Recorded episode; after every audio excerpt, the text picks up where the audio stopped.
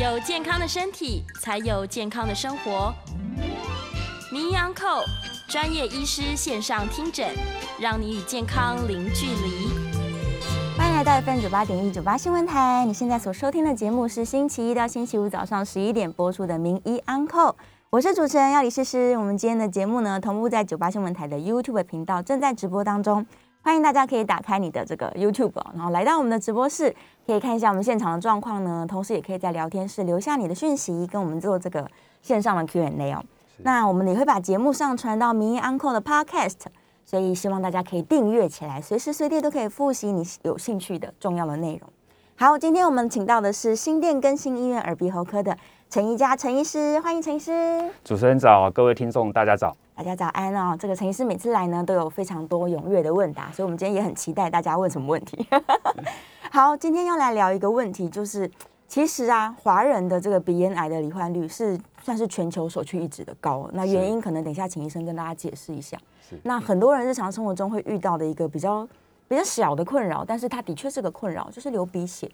那究竟为什么会流鼻血呢？难道是我们因为家族有鼻咽癌病史吗？大家会做一些联想。先请医生解释一下，为什么华人特别容易鼻咽癌啊？OK，因为华人的本身的基因，再加上我们华人一些饮食文化，哦，那确实鼻咽癌的罹患率比国外人士来的高。是哦，比如说从广东、香港沿海一带，一直甚至到台湾。对。那饮食的部分，当然一些风险因子，包括一些腌制食物，哦，腌制食物，除了烟酒槟榔之外，一些腌制品。对。那甚至像二手烟、哦香烟，或者是说我们拜拜的那个香，香，哦，这些都有一些少数的研究是有证实说跟鼻咽癌的罹患率有关。甚至我之前在节目提到说，过敏性鼻炎的患者是也容易有鼻咽癌的这个好发率。哦，对，所以总而言之，在华人罹患鼻咽癌的比率确实比国外的人士来的高。是，所以我们今天的主题除了讲流鼻血之外，就是要告诉各位听众朋友。对。万一你的流鼻血有伴随其他症状，或者是说常常流鼻血，但是你自己一直没有找到确切的原因，是那确实还是要请耳鼻喉科的专专那个专家稍微再看一下，是不是有可能鼻子或者是鼻咽。有长肿瘤的可能性是，就是要提高警觉，对。但是先回到我们这个比较没那么容易紧张的问题，就是关于流鼻血。我想很多人一定都有流鼻血的经验。是，其实我自自己家的弟弟也是从小流鼻血。是，对。那很多人可能想说，啊，反正常常流，我就把它塞起来就没事了。对。但还是要请医生来跟大家解释一下，是，真的流鼻血了，它其实可能大部分不是鼻咽癌啦。是。对，但是到底我要怎么处理它，怎么面对它？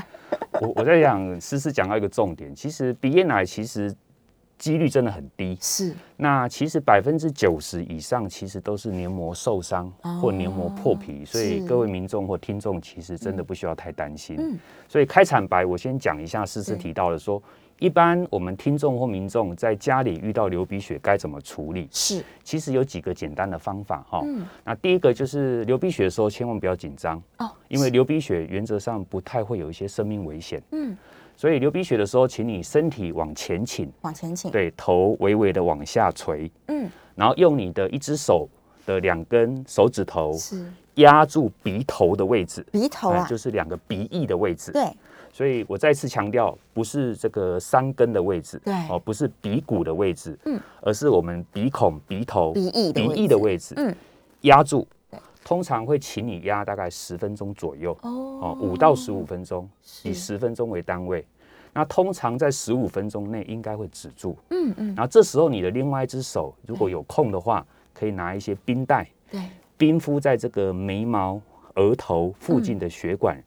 让它血管能够收缩，哦，减少这个血压的上升，是，所以大概这两个方法，其实大部分百分之九十一定有效。嗯嗯嗯。那如果您的流鼻血超过十五分钟，甚至二十分钟，真的没有止，是，这时候可能还是赶紧到急诊或者是门诊来就医，就需要就医了。对，所以这个简单的观念，其实我一直强调，因为很多民众来就诊，或者是学校的一些护理方法，可能不是那么正确。所以我到门诊通常都会再讲一次。哇！所以正确的方法其实是加压止血法。加压，对，就是我把口罩稍微拿下来，就是说我们两根手指头，嗯，身体微微，头往下倾，是用两根手指头压在鼻头鼻翼的位置，对，然后用嘴巴呼吸，用嘴巴呼吸，然后大概就是不要。不时的检查，有些家长会不时的检查，看看还有没有在流。其实不需要，嗯，其实就压个十分钟到十五分钟，一直压，再把它打开，对，然后里头的血块原则上不要去清它，不要清，对，可能过个两三天，如果好像血块还没有吸收掉，嗯，再来耳鼻喉科医师，我们在耳鼻喉科，我们再请医师帮你清干净。哦，是。哇，那天哪，真的，我们小时候完全处理错误。方向就错了，是。第一个是仰头，对，再来塞住，然后那个血块那一直清，对，再来就是压错地方，对对对，会压很高的位置。那另外这个就是思思提到会塞东西，塞东西，其实我们不建议去塞卫生纸，嗯，因为卫生纸的纤维比较粗糙，哦，会让你的黏膜二次伤害，是，或者你反反复复的塞，似乎是止住了，可是你的黏膜一直呈现在受伤的状况，哦，所以我们不是那么建议，反而是让鼻子更脆弱了，对。是，所以什么都不要塞，就是加压。压住就好了。然后如果有冰袋的话，就在眉心处，对。对，减少一点血流。没错。哇，天哪，这个希望听到的人大家都很有福气哈。听到的你可以帮助身边不知道正确处理方式的。是是是，我应该据我所知，我没有看过人用正确的方法 在处理流鼻血。天哪，好，今天真的这个收获太大了。是，但到底？除了刚刚说我们鼻黏膜比较脆弱之外，还有什么原因会容易造成流鼻血啊？OK，所以回答思思这个问题之前，我就用大概两张的图卡跟大家说明一下。是，第一个我们要先知道我们流鼻血最常见的位置。嗯，其实流鼻血最常见的位置大概是在这个鼻中隔的前方哦，前下区。这个我们叫做克氏静脉的血管虫，克氏静脉的血管虫。那第二个比较少见的是在鼻中隔的后方，嗯，这个叫无氏静脉血管虫。这两个地方是我们流鼻血常见的位置。那其实百分之九十都是在前下方，嗯嗯。所以一般人会用一些错误的方法，其实止得住。比如说可能塞卫生纸，它刚好就塞在这个地方，哦，所以它对它压住了，所以它会。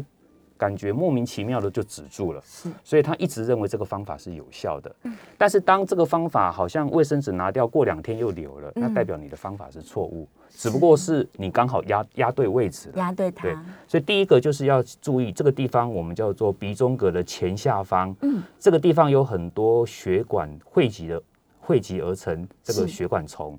所以这个地方是我们百分之九十最容易流鼻血的地方。嗯，对，所以难怪也是要压这个位置。没错，所以我们一般刚刚告诉各位听众，就是说压要压在鼻头、鼻翼的地方，其实就是要把鼻中隔前下区这个软骨血管丛的地方压住，压住就好了，就让它自己加压这些法。没错，是是是。所以这个是最常见流鼻血的原因。嗯，对。那第二个常见的原因就是说，它的位置可能真的不是在。鼻中隔的这些黏膜的区域，对，它可能是在整个鼻腔，包括我们之前在节目讲过的，可能是在鼻窦的地方，是。像这个图卡上面写到，写到几个鼻窦，包括上颌窦、腮窦、额窦、额窦，还有这个蝶窦，嗯，这些鼻窦的地方，我们上次在节目有提过，它除了治诶产生鼻涕之外，嗯，它其实如果万一有些黏膜的病变，甚至长肿瘤，它可能确实也会以流鼻血。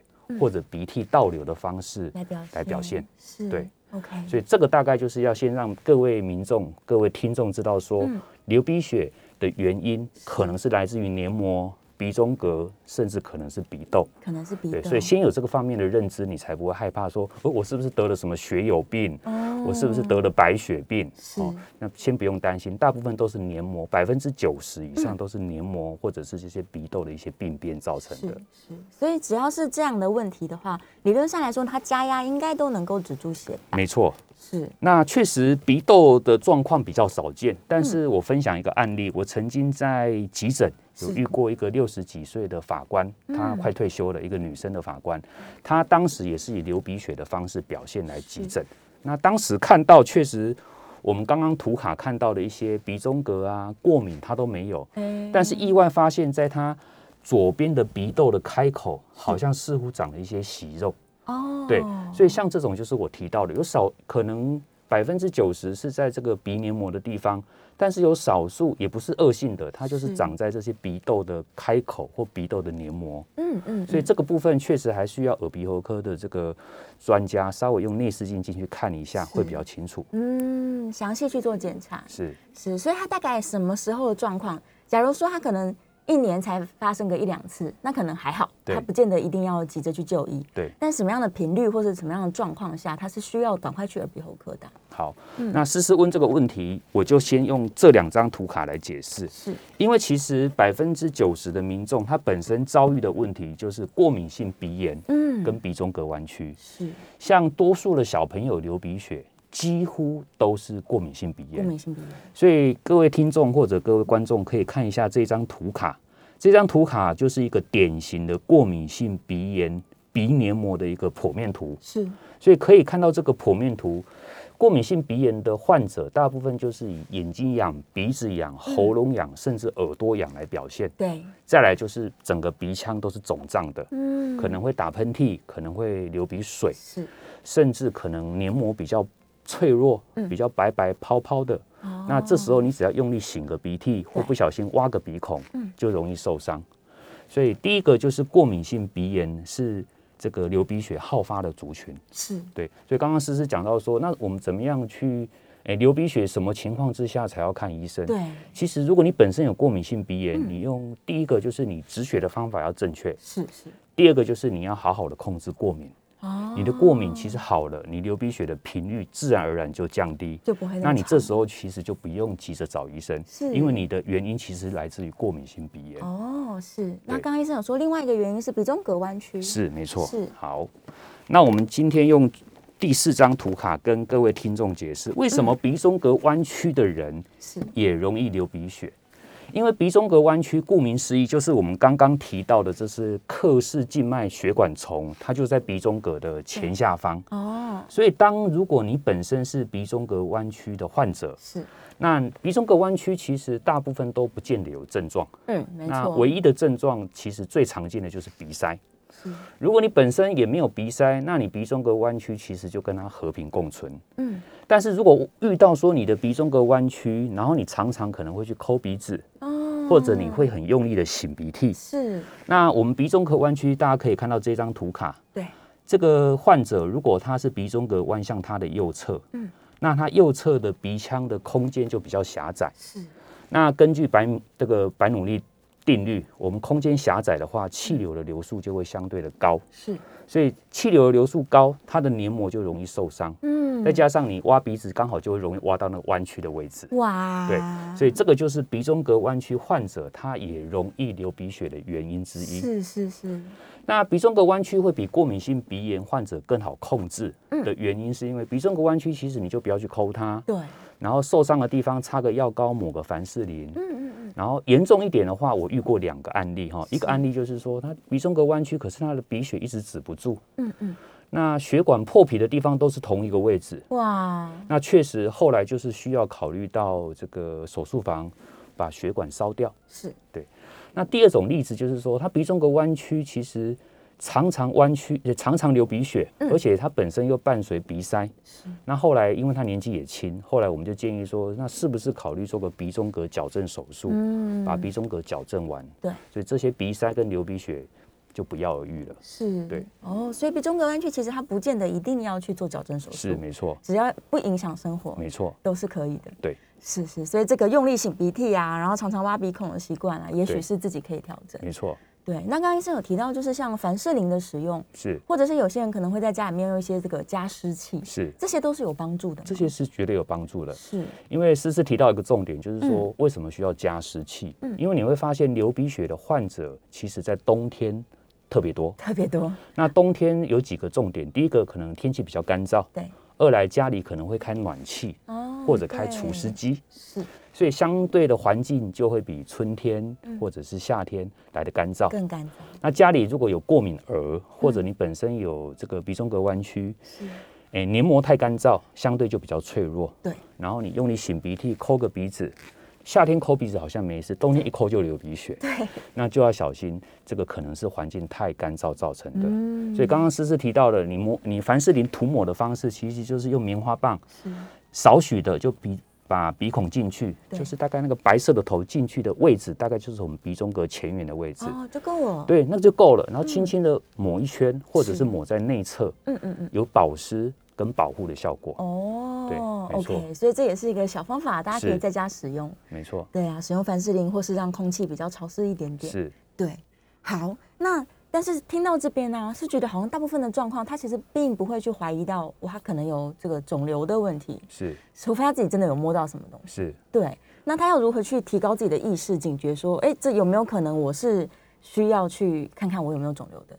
是，对。那其实，在讲肿瘤之前，我们在门诊跟急诊还会遇到一种情形，我在想应该先排除。嗯。所以各位听众，你如果你有以下这些问题，其实你也不用担心是肿瘤，因为我想所有的听众朋友最担心就是我是不是长肿瘤了。对，所以我前面花会花一点时间告诉各位听众，你先不急，先把自己的问题先厘清。嗯，有没有可能是过敏？有没有可能是鼻中隔弯曲？是。再来的话，就是你本身有没有高血压？啊，高血压。嗯，如果你血压一直都控制不稳定，是。像天气比较干冷，嗯，你血压就容易高，黏膜只要破皮就不容易止。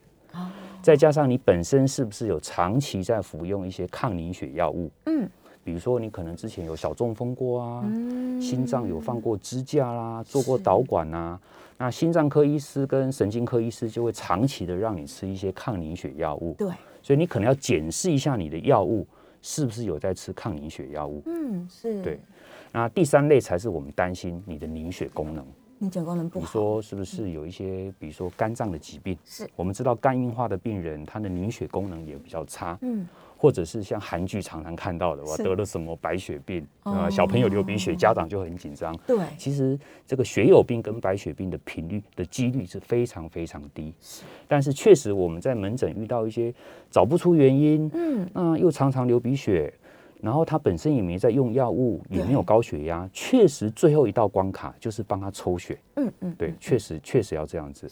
但是这些都是摆在最后的选项。对对，所以先排除这些疾病之外，我们才来看看是不是有可能长肿瘤。嗯，是，先把上面这些全部检查完，确认都没有了，是，才有可能我们来怀疑他是。对，有肿瘤问题。对，那肿瘤其实民众也不不用担心。如果说我刚刚讲的百分之九十都是黏膜的问题，那百分之十不到是肿瘤的问题。那这肿瘤的问题又有大部分都是一些慢性的或者是良性的。比如说各位听众或各位观众朋友可以看这一张图，这张图就是鼻息肉的患者。嗯，所以你本身如果是慢性鼻窦炎，甚至并发鼻息肉。嗯，那你也有可能会以流鼻血，或血丝鼻涕，或血丝痰来表现。哦，所以这个就更不用担心，因为它不是黏膜受伤，对，它纯粹是因为你鼻窦炎没有控制好，是。它长了一个息肉在鼻腔里面，嗯嗯，或者在鼻窦的开口，你可能前一天喝酒，血压突然高，或者是擤个鼻涕。或者是不小心抠个鼻子，它的黏膜就破皮，或者是息肉就有点出血。哦，所以这个大概我们在内视镜之下都可以帮你检查的一览无遗。是，然后甚至靠一些电脑断层可以知道息肉的大小。嗯嗯，对，所以我刚刚提到的那位法官。后来他就是左边的鼻子长了一个息肉，是。我们手术完之后到现在都很稳定，嗯，对，所以其实这些都是良性的病变，是，嗯，息肉的话，它可以切除手术，是没错，对，切掉就没事，嗯，没错，嗯，是，所以这样。一直判断到现在，其实还真的鼻咽癌。对，就是。所以到现在为止，我都还没有讲到不好的 东西。所以其实各位听众不要紧张。真的。其实大部分都还是百分之九十到九十五都还是良性的病变。是。不管是破皮、鼻中隔弯曲，还是这个长息肉，还是说你本身有血压或抗凝血药物的使用，所以大部分都先做厘清。是。我们最后一张图卡才会跟你解释我遇到的几个案例，嗯，或者是需要小心的个案。是是是。所以他到最后，呃，表现起来就是民众自己能够提高警觉的表现，可能就是真的太频繁流鼻血，但是刚刚所所有的排除的问题，它都不存在。是，对，然后可能也许他的这个血流也是比较严重的，不容易止住的。是，这时候才有可能医生会往。这个鼻咽癌的方向去怀疑它吗？是没错。嗯，其实鼻咽，如果说我我们先跳出来讲鼻咽癌，其实鼻咽癌我本来打算最后再讲。嗯，那鼻咽癌我先稍微讲一下，其实鼻咽癌的流血哈，其实大部分大概是以血丝痰来表现。哦，它不是像流鼻血。因为鼻咽癌的位置呢，应该是在来，我再用刚刚的一张图卡。对，鼻咽癌的位置其实从这个侧面剖面图可以看得比较清楚哦，因为这个地方就是鼻咽的位置。嗯，哦，这个图卡的右侧这个鼻咽的位置，所以鼻咽的位置其实在鼻腔的最后方，很内侧。它转个弯就到喉咙去了。是，所以鼻咽癌位置是在这一区。嗯，所以您想想看，如果真的长了一个鼻咽肿瘤，然后这个肿瘤又容易流血，它大部分确实是往后流，而不是往前流。对。那如果是往后流，那你就会注意到它其实是以血丝痰来表现。哦。除非说这个肿瘤很大，然后再加上你的工作大部分都是低着头，是这样子才有可能以血丝鼻涕或流鼻血来表现。嗯嗯。对，所以如果鼻咽癌其实比较少以大量的流鼻血，对，它大概就是以血丝痰。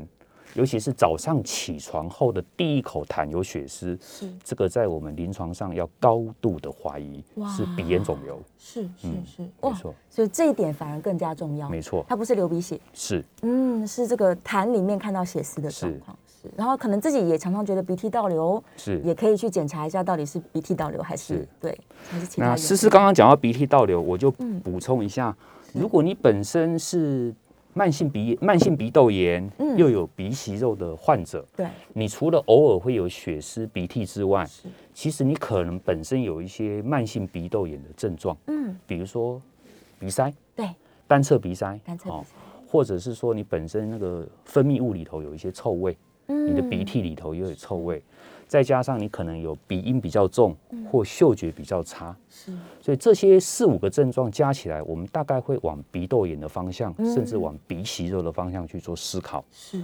所以这个只是告诉民众跟听众说，不用太担心，大部分我们还是往良性，对，或者是发炎感染的方向去做思考。是是是，可以自己厘清一下。就如果你觉得你的呼吸有点臭臭的，对对，那可能我们就往鼻窦炎的方向去想一想，这样是 OK。好，最后可能只剩一分钟，我们那个鼻咽癌还是下个阶段再来详细跟大家稍微解释一下。是，因为我想可能还是很多人会有点紧张，尤其如果有家族史的人。是是，那在线上呢，也是有很多这个问题已经跑出来。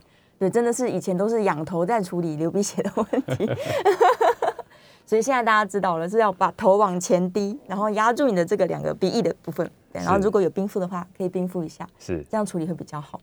好，这个还是非常欢迎哦，大家可以把你的问题呢，在我们的这个 YouTube 的聊天室用文字的方式来这个跟我们做讨论。是，那我们在下个阶段除了要来讨论鼻咽癌之外呢，我们也会开放 call in 哦，call in 专线是零二八三六九三三九八。零二八三六九三三九八，这关于耳鼻喉科相关的问题啊，鼻窦炎啊，流鼻血啊，甚至是你怀疑自己可能有这个一些息肉或者肿瘤问题的话，也都非常欢迎大家可以扣音进来哦。好，我们这个稍微休息一下，来进段广告。这广告前我还是要谢谢医生，是因为我我我们家小弟弟真的是动不动就是鼻塞啊、乱抠鼻孔啊、流鼻血，我自己都担心会不会因为他的这个习惯错误，所以会造成其他的病变。是对，是还是有可能。对啊，稍微我们休息一下，进段广告，很快回来。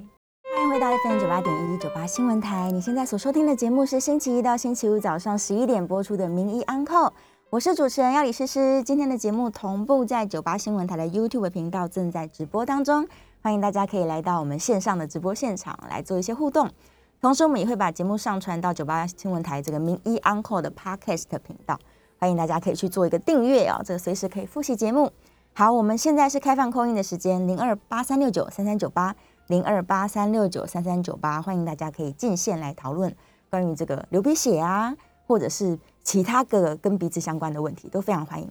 好，我们再次来欢迎我们现场的来宾是新店更新医院耳鼻喉科的陈一佳陈医师。是各位听众大家好，欢迎陈医师。好，回来了。线上问题好多，但刚好延伸一下我刚刚说的，大家担心的是癌化的问题，是会不会因为我习惯错误了，或者是我没有处理我的问题，例如我有鼻窦炎啊，我有这个慢性鼻子过敏啊，是，然后我都没有处理，那有一天它就变成癌症，会有这个可能性吗？其实确实有一些少数的研究在做这一块，哦，所以确实是有机会的。嗯，那所以我们一般其实所有的疾病都不要拖，对，哦，真的不要拖，因为其实你早期发现，一来心情心里比较踏实，二来是你可以早期发现、早期治疗。嗯，所以有些民众其实很积极的就医，那确实也意外发现一些早期的癌症。嗯，那其实。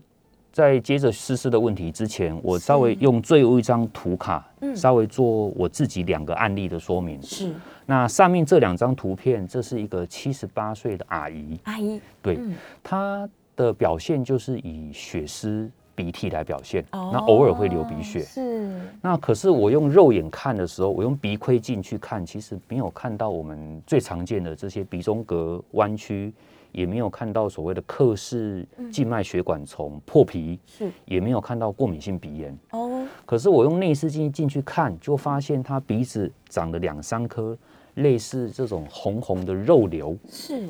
那这种肉瘤表现起来又不太像恶性的，嗯，就是一般我们认知这种鼻窦癌，或者是鼻腔癌，对，或者是鼻咽癌，长的样子又不像，嗯，看起来又完整，有点肉肉的，有点泡泡的，又有点像容易流血。对，后来做人切片之后，这个阿姨后来她得了一种非常少见的疾病，哦，它是多发性骨髓瘤的一种骨髓外的一种叫做浆细胞瘤，哦。非常罕见，嗯，所以我只是用这个案例告诉各位听众，就是说，你本身如果说有一些血丝、鼻涕或流鼻血，反反复复，是。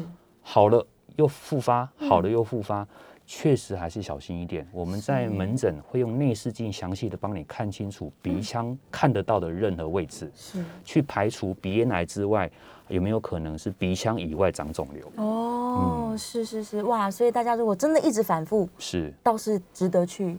对，跟医生就是做详细的检查。没错，是是是。好，我们稍微来看一下线上的问题。线上问题其实蛮多的。是。呃，燕良有在问说，这个鼻咽癌的好发位置，它可能会在哪些地方？对，除了这个 咽隐窝之外，还有什么地方会有这样？然后它的表现方式来说呢，会不会以单侧流鼻水啊？除了流鼻血之外，会不会以流鼻水来表现？那会不会更容易转移到附近的其他位置，甚至是脑部？对，哇，大家的问题都好专业。其实燕娘的问题非常的专业哈，就是鼻咽癌好发的位置，确实在医学上叫做什么拉佛萨，就是一个咽隐窝。嗯，那其实这当然是一个统计学上的一个表现哦，那当然也是解剖位置上一个特别的现象。嗯，那确实除了咽隐窝之外，我我也曾经遇过几位病患，他表现的方式是在黏膜下。哦，就是说，它其实外观看不到有一个肿瘤哦，比如说像我摆在这边的图卡的左这个右下角，它不是一个很明显的肿瘤，它是在这个咽隐窝黏膜下面的个肿瘤。嗯，那这种就是很难很难发现，可能需要靠一些像核磁共振，嗯，或者是电脑断层的辅助，我们才抓得到这样的疾病。哇，对。那第二个有。听众问到说，单侧流鼻水比较少，会以单侧流鼻水来表现。是，但是我认为，如果你是单侧流鼻水，还是可能要请医生看一下。嗯，因为我曾经在节目讲过，不管是耳鸣也好，或者是流鼻水也好，鼻塞也好，如果你是单侧，其实还是要小心，嗯，是不是有一些病变？肿瘤啦，或者是异物啦，或者是鼻中隔弯曲啦。是，因为如果你是感冒流鼻水，应该两边都流。是两侧。如果你是过敏性鼻炎的流鼻水，也是两边会流。嗯，是哇，所以单侧也是一个警讯。是，对，可以去找医生确认一下什么状况。那关于这个转移的部分呢？鼻咽癌的转移，它嗯比较容易发生在什么位置啊？是，可能不是脑部，对不对？哎，脑部确实也是好发的位置之一，但是不容易见到。哦，那鼻咽癌患者最容易转移到的位置，嗯，包括肺啊，还有肝，是，还有骨头，嗯，还有脑。大概这四个部位，OK。所以一旦我们在临床上做完切片，证实是鼻咽癌之后，我们会帮病人安排一个癌症分期检查。嗯，那癌症分期检查就是我刚刚提到的这几项检查：肺部的检查、腹部超音波、肝脏的检查、骨骼扫描、骨头的检查。那我们之前的核磁共振，除了看看颈颈部淋巴结有没有扩散，当然就是像诗诗提到的，有没有可能转移到脑部。对。所以其实您不用担心。其实如果你本身是癌症患者，其实全世界癌症分歧的这个这 guideline，它其实都描述的非常清楚。嗯，不管是大医院、小医院，通常都是按照这样的准则在处理病患。是是，所以转移的这些远端部位也都会一并去对，一定都会帮你查查原因，看看位置在哪里，去找找看。对，这样我们才能够。去定这个分歧的阶段。是，嗯。嗯，我们刚刚其实，在休息的时候有聊到，可能这个空中的朋友没听见哦，就是鼻咽癌虽然在华人地区的这个发生率是真的很高，是，但是呢，它是跟全世界相比高，是，所以实际上这个案例没有那么的多啦。然后再来就是它的治愈率是非常非常高，是。是，所以刚刚医生有提到说，就算他发现的时候已经可能三期了，是，但是他的治愈率还是高达到八成。对，他的治愈率还是有七八成以上。是是。所以大概民众千万不要听信坊间的一些民俗疗法。哦。我刚好我上个礼拜 有个老病人，他的同学得了鼻咽癌，好像是第三期。他口头上跟我讲，年轻人大概二十来岁。对。但是他的同学跟朋友。竟然采用一些中医的疗法，那我就好好跟他说，其实鼻咽癌治疗其实行之有年，而且科学的证据非常的强烈，嗯，治愈率非常的高，非常高，所以可能还是要请他的同学，嗯，往西医的方式来来做治疗，对，是是是，就是不用太担心啊，其实他成功率很高，是，那能够留下的后遗症也没有那么想象中那么多，是。对，那刚刚正好医生提到一个重点哦，其实鼻咽癌的发生年龄是有点低，对不对？其实因为刚刚提到了，因为它可能跟家族遗传有关，跟你的饮食习惯有关，跟我们华人的血统有关，所以它确实从二十几岁，嗯，一直到大概四五十岁是都有都有的。我曾经曾经在台大受训的时候遇过一个十五岁的美眉得鼻咽癌。这么早，是我印象中最小最小的鼻咽癌患者，是，所以确实不要以为小朋友或者是青少年就不会有事。嗯，那我们看到一些影剧版，像一些韩星。大概也是二二十来岁就得鼻咽癌，是，所以确实鼻咽癌它没有一个标准答案，说它是四十几岁、五十几岁就才容易得。对，但是就是你注意一下自己有没有这些风险，是，然后再加上你有没有一些临床的症状，嗯，然后赶紧的就医，赶紧的排除，是，这样子会比较心安，会比较好。所以更是应该要提高警觉啦，因为他蛮年轻，可能就会发病了。是。是，好，继续来看看线上的问题哦，这个哦。这个哦，验验良的问题，我觉得蛮好的，就是很多人都会担心说，他去做完化疗或是放疗之后啊，有没有其他的后遗症？是，例如说他的这个唾液腺啊、味觉会不会受到影响，或者是他这个颞颌关节是会不会打不开？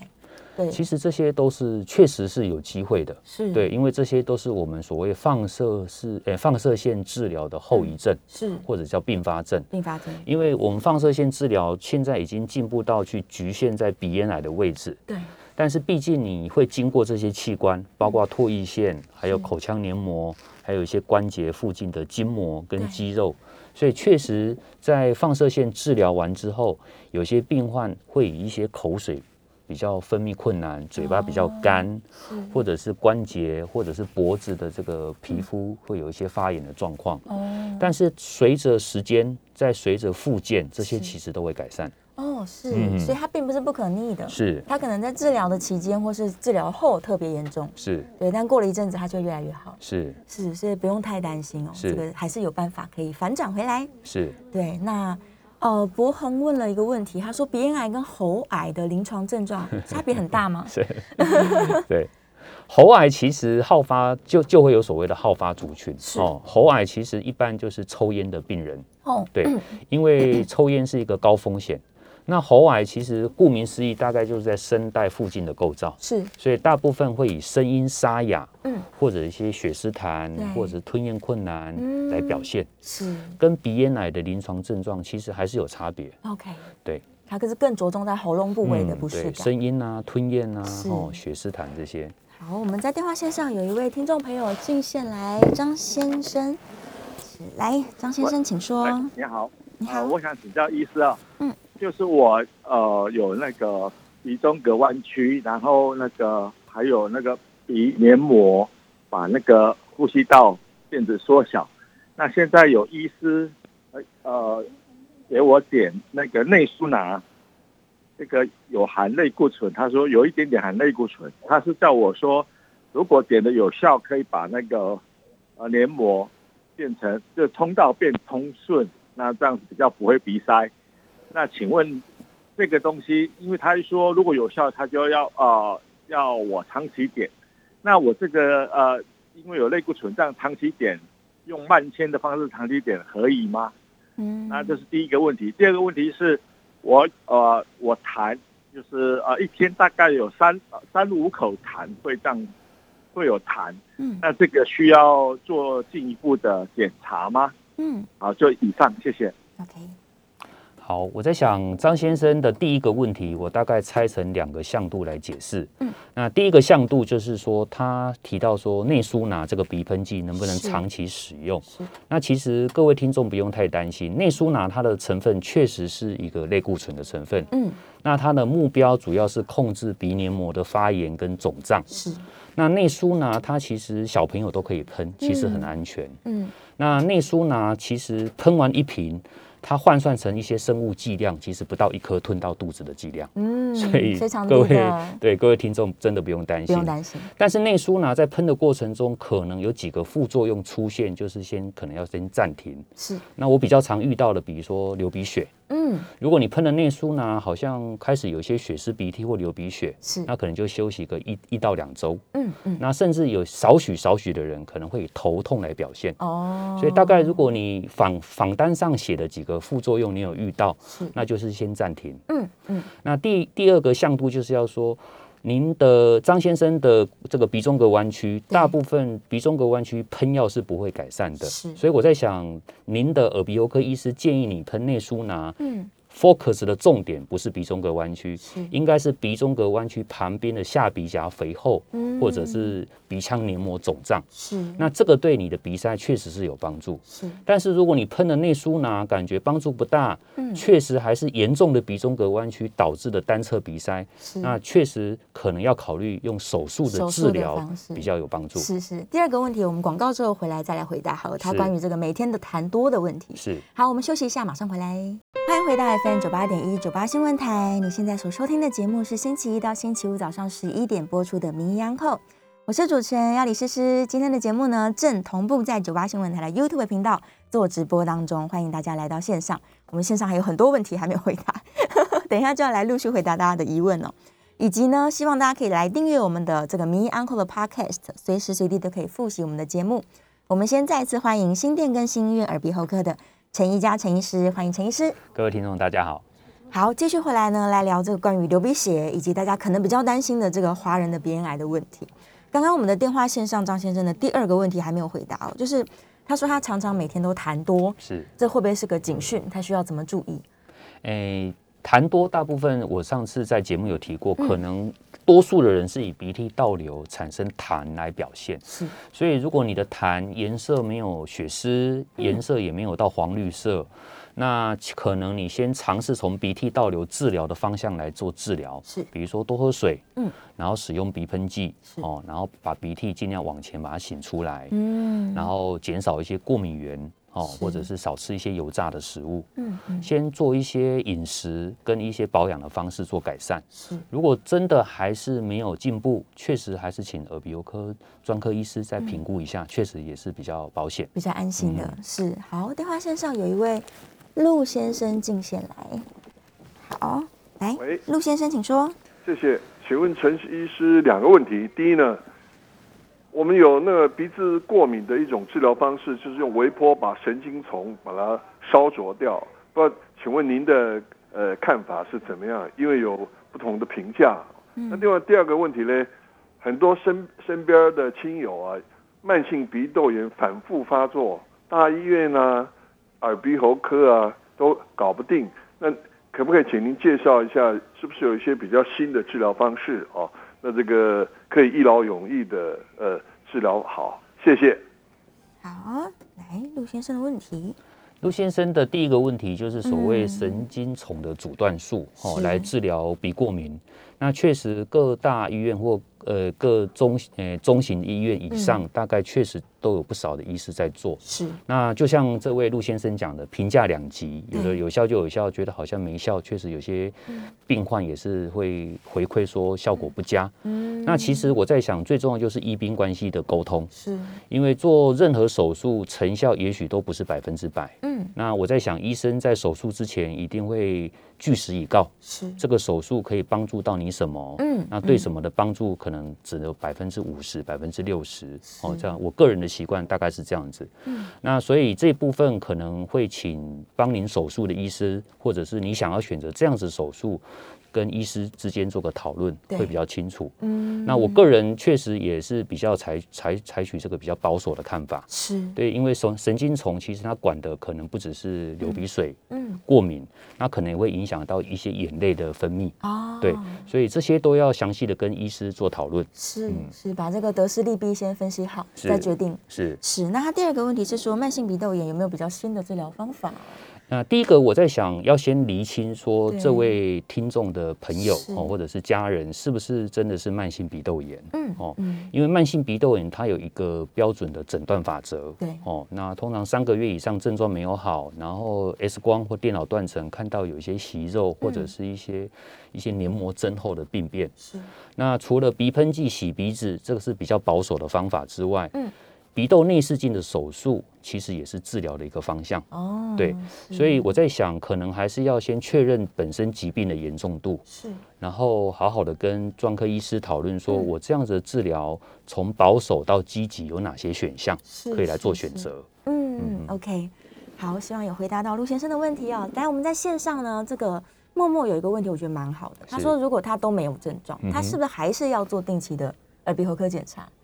确实，在坊间不少的这个健检机构，嗯。其实都有在做耳鼻喉科的检查。是。那耳鼻喉科检查除了从耳朵、鼻嗯。子、喉咙，甚至鼻咽内视镜的项目都有，甚至有些听众也提到这些 EB 病毒指数，对，这些是。确实都会有检查的项目。嗯。那如果确实在以健检的这个宗旨来讲，其实早期发现、早期治疗，所以做这些检查绝对是合理的。是，但是如果你本身其实没有特别的明显的症状，嗯其实你只要发现有一些丝毫的不舒服，或者是说你从报章杂志、从广播节目、从电视节目，嗯发现有些症状好像跟自己雷同，是。这时候再去就医，其实就可以了。嗯，嗯是是是，所以他如果完全没有症状，那就在每年的健检当中，嗯顺便做一些检查。是是。然后丽丽有在问，就是关于医生刚刚说到这个 EB 病毒阳性哦，是他如果是阳性，然后他还有过敏性鼻炎，又有弯曲等等，他是不是更容易罹患鼻咽癌？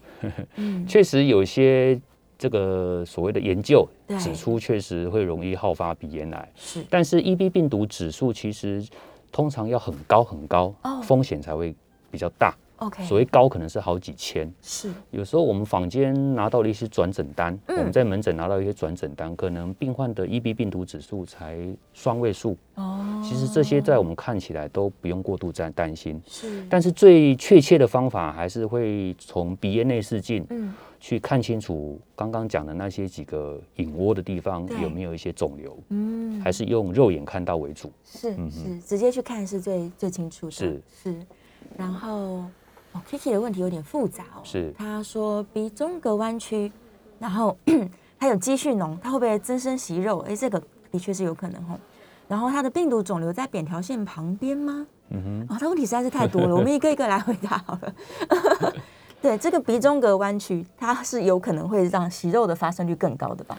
我在想这个问题嗯比较不能画上等号，是因为鼻中隔弯曲会有脓，大部分嗯是鼻中隔化脓。对哦，就鼻中隔长了一个脓包，嗯，这个在耳鼻喉科算是一个蛮严重的急症，他可能要把脓切开引流，甚至要住院打抗生素。是，这个跟息肉应该没有绝对相关。嗯，我们一般讲的息肉就是一些黏膜嗯容易发炎的地方，对或者是鼻窦慢性发炎的地方，嗯大概是这样子。才会增生息肉。好，电话线上有一位林先生，是对林啊先生，请说。叫医师啊，嗯就是我去做肠胃镜检查的时候啦，嗯，那么他说你的梨状窝有活头这个地方，梨状窝啦有长东西，嗯，那么我就到耳鼻喉科去检查，做那个软管鼻胃管，那个那个软管啊，耳耳鼻喉科的，那他看一看，也只是给我看，我看嗯怎么一粒一粒的白白的，那我平常是感觉到这个喉咙啊，喉咙卡卡的，都痰很多，嗯，不晓得是痰还是流鼻涕，那么呢声音呢有时候就常变调，呃，但要看这个东西是属于耳鼻喉科，还是肠胃科，还是胸腔科的问题呢？那请教医师，这个东西啊是不是长东西？因为我看耳鼻喉科他也没有讲话。嗯那么另外一个问题就是说，我们那个鼻腔啊里面呐、转弯的地方啊，不是有一个涂下来的吗？看不到，一般传统医生都是用那个那个镜子啊，从喉咙往往里面照看这样。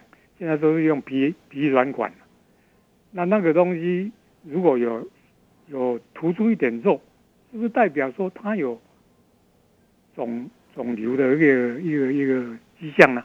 嗯，请教医生。好，谢谢。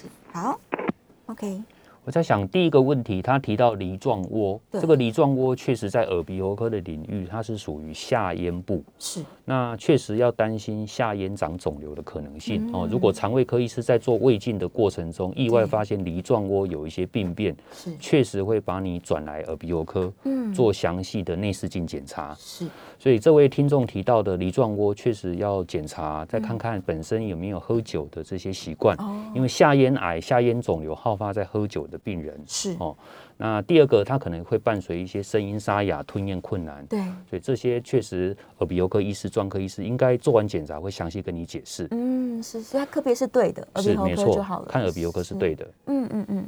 然后第二个问题是说，他如果发现他的这个鼻腔后侧是有一些凸起物，诶，这位听众提到说，我们传统不管是门诊还是诊所哈，嗯。我们在检查鼻咽部确实会用这一个鼻咽反射镜做检查。是。但是如果病患的反射比较强，嗯。口咽部比较狭窄，我们会尝试用鼻咽内视镜去看。嗯，那鼻咽内视镜看的过程中，会绕过一些下鼻夹，嗯。或者是鼻中隔弯曲的地方。对。所以这位听众可能其实像我个人的习惯，我从头到尾几乎会把一些重要的这些 landmark 照相来好好来跟病患做解释。嗯，是是是，这样就比较不会有这些疑虑了。是对，所以还是在耳鼻喉科可以跟医生好好做嗯讨论。没错，是我们最后一分钟的时间了，针对我们今天的这个关于流鼻血的问题，我们有没有什么要跟民众呼吁的？除了不要乱挖鼻孔，以及用这个卫生纸之外，我讲最后一个案例，因为其实我认为这个很重要。很重要。这张图卡的左下嗯角，是，这位七十二岁的先生，嗯，他在去年的三月份，在鼻子的前前呃鼻孔附近鼻孔这边。长了一个鳞状乳突瘤，哦。是良性的。是，那因为疫情的关系，他就没有回来追踪，对，隔了大概六到八个月才回来。嗯，后来第二次切片就变成鳞状细胞癌，哇，所以我在这边只是告诉各位听众，医生如果叮咛你要追踪，千万不要忽略它，一定要追踪，因为良性的东西摆久了，嗯。还是有可能变癌化。是对，是，就是最后做最后的叮咛。对对对，大家就是还是要保持习惯，就是是。如果你有任何的怀疑健康上面的问题，你就跟医生密切的合作。是。对该追踪追踪，该切片切片，该治疗治疗。是，是，就是这些事情其实相当重要啦，也是千叮万嘱，希望大家都可以有正确的观念。是。对，那今天在节目当中有跟大家很很详细的解释过喽，正确处理流鼻血的状况是怎么样。那如果忘记的话呢，我们的 YouTube 频道或者是我们的 Podcast 频道都可以做复习。是对，记得这个医生还有特地这个把口罩拿下来做示范，所以大家可以拉回去看这正确的姿势应该要怎么做，这样。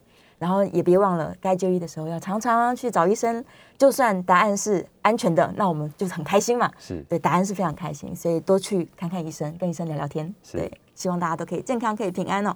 好，再次谢谢我们的陈一佳陈医生，谢谢你，谢谢思思，谢谢各位听众。是我们下一次节目见喽，大家拜拜。